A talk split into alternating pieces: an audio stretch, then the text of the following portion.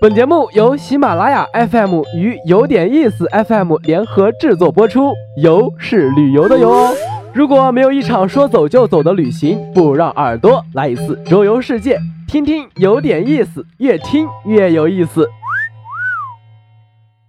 节目开始之前啊，还是要告诉大家一下，我们的节目评论抽奖的活动啊，一直都在进行，截止到本月的月底结束。所以，还没有参与活动的小伙伴们，可以在任何一期节目进行评论，参与抽奖。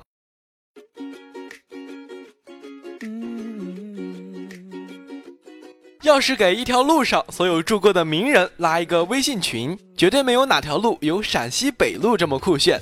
不光数量力压群路，分量也是个顶个的突破天际。嗯哼，再拉上陕西南路三十号的爱女狂魔马乐。毫不夸张地说，集齐这些牛人就可以召唤神龙。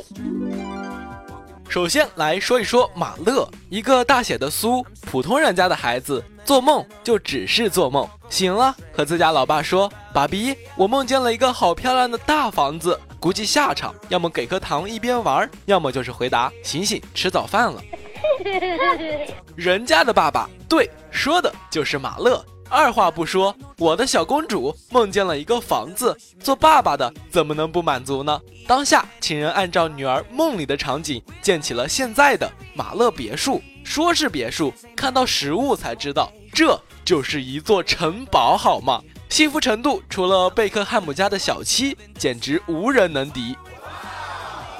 看到朋友圈里的城堡，同样是犹太土豪的沙逊表示不服，不是那个建了和平饭店的敲脚沙逊，这个沙逊是他的叔叔，不光有钱，还很深情。民国九年，就是为了自己去世的太太修建了一座西摩会堂。哼哼，要说沙逊家，个个都是最字党，要么不干，要干就干一票大的。西摩会堂到现在都是远东最大的犹太会堂。比有钱虽然不是同一个时代，住在陕西北路一百八十六号的荣宗敬呵呵一笑，光是面粉大王和棉纱大王这两个称号摆出来，就能秒杀全场，都不用配图，简简单单一句话，半个中国吃着荣家的面，还有半个呢穿着荣家织的布。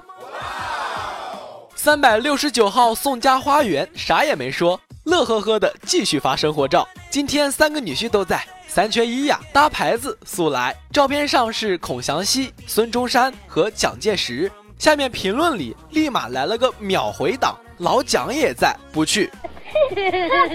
哦，原来是三百八十号的许崇智。什么？你不认识许崇智？其实也没啥，他就是见证过老蒋还没光头时候的拜把子兄弟，广州民国政府的粤军总司令。二九年被老蒋给坑了。这会正在家里生闷气呢，臭光头，让你抢我兵权，画个圈圈，急死你！